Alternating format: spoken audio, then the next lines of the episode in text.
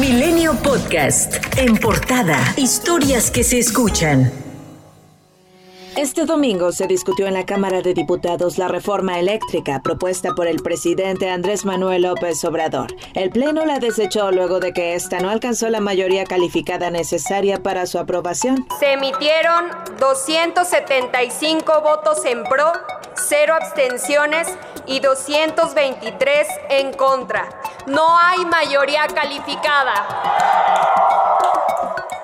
La iniciativa enviada el 30 de septiembre del 2021 tuvo el respaldo de los legisladores de los partidos de Morena, del Trabajo y del Verde Ecologista de México, así como del diputado del PRI Carlos Miguel Aiza Damas, pero rechazada por las fracciones de Revolucionario Institucional, Acción Nacional, de la Revolución Democrática y de Movimiento Ciudadano. Ignacio Mier, coordinador de Morena en la Cámara de Diputados, reiteró que con la reforma eléctrica las familias mexicanas que consumen al bimestre menos de 100 kilos watts tendrían un subsidio del 100%. Además, sostuvo que 10 de las 12 propuestas de Vapor México están incluidas en la reforma, lo cual habría sido negado más temprano por Jesús Zambrano, líder nacional del PRD. Por su parte, Luis Cházaro, coordinador del PRD, acusó a Morena y a la mayoría de querer entregar el sector eléctrico a Manuel Bartlett, director de la Comisión Federal de Electricidad que basta ya de caprichos y basta ya de que, el legislativo sea una oficialía de partes.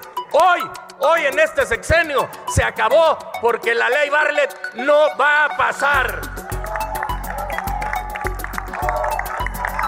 No pasará. Pues revélense ustedes y vamos a construir una propuesta en el legislativo, no que se las manden desde Palacio Nacional, una propuesta que le sirva al pueblo de México, que tenga energías más baratas y que tenga energías más limpias. Por cierto que más temprano la mesa directiva tuvo un receso para abordar la exclusión del voto de la diputada del PAN, Margarita Zavala, luego de ser acusada de un presunto conflicto de interés, al beneficiarse con más de 8 millones de pesos de Avangrid, filial de Iberdrola, de la cual fue consejero su esposo el expresidente Felipe Calderón. Zavala dio a conocer la resolución de la Dirección Jurídica de la Cámara en manos de Morena, la cual concluyó que no había tal conflicto de interés.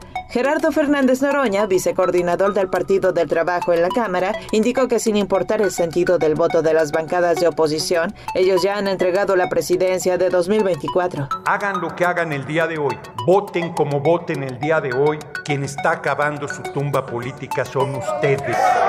Están en esta jornada, están en este momento entregándonos la presidencia de la República nuevamente en el 2024.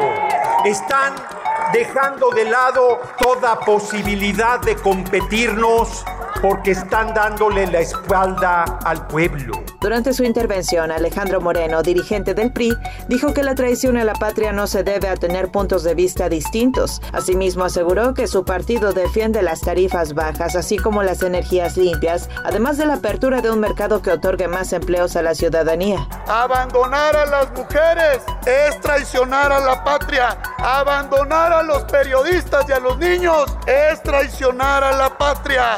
Dejar al pueblo indefenso, sin seguridad, es traicionar a la patria. Solo les interesa el poder y por eso su reforma no va a pasar. En cambio, hoy los priistas somos de una sola pieza.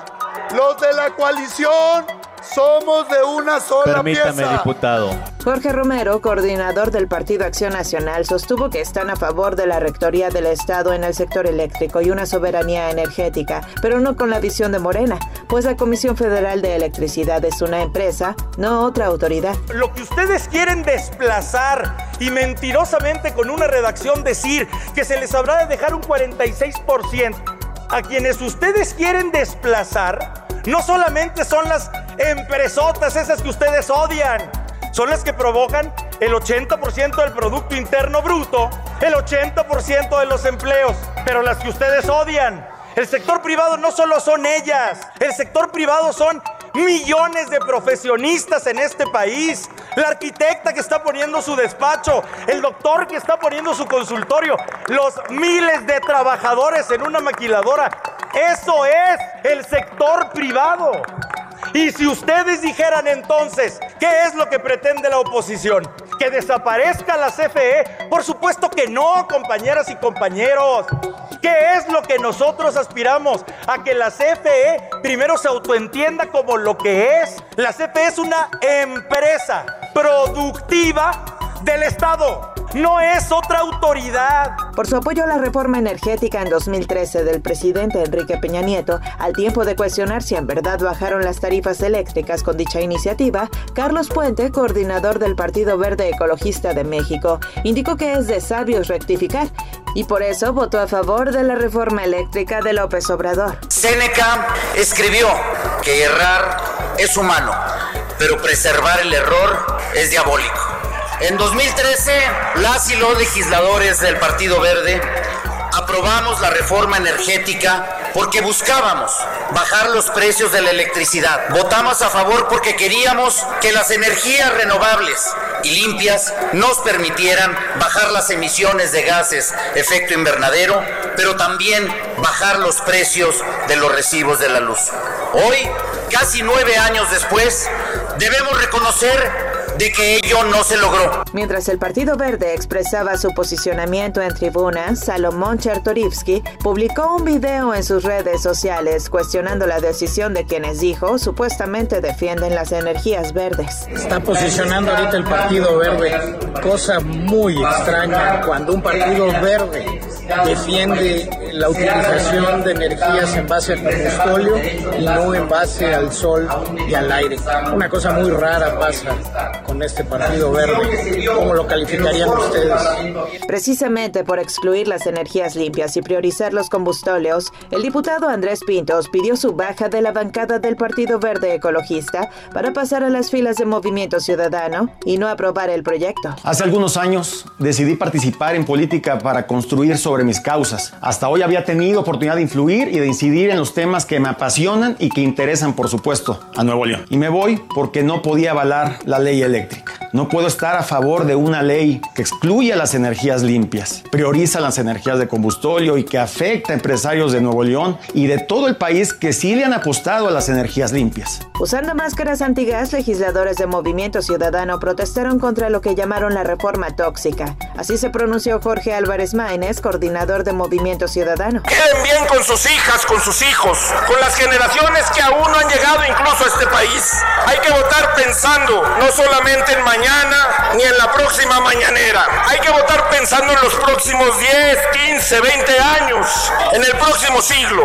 Y para eso hay que entender que decirle que no a esta reforma es decirle sí al planeta, sí al medio ambiente y sí al futuro. Y el presidente Andrés Manuel López Obrador envió ayer por la noche a la Cámara de Diputados su iniciativa de reformas a la ley minera para reservar la explotación de litio al Estado mexicano sin permitir el otorgamiento de concesiones para ese efecto a empresas privadas. Se citó a sesión ordinaria para hoy mismo discutir y votar en fast track el proyecto.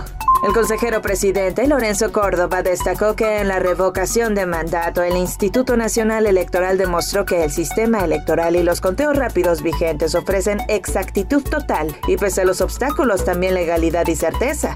La disminución sostenida de casos de COVID-19 mantienen al país en color verde del semáforo de riesgo epidémico, así lo informó la Secretaría de Salud. Esto aplica desde el lunes 18 de abril y hasta el domingo 1 de mayo. En 24 horas, México sumó seis nuevas muertes por coronavirus y mil casos de la enfermedad.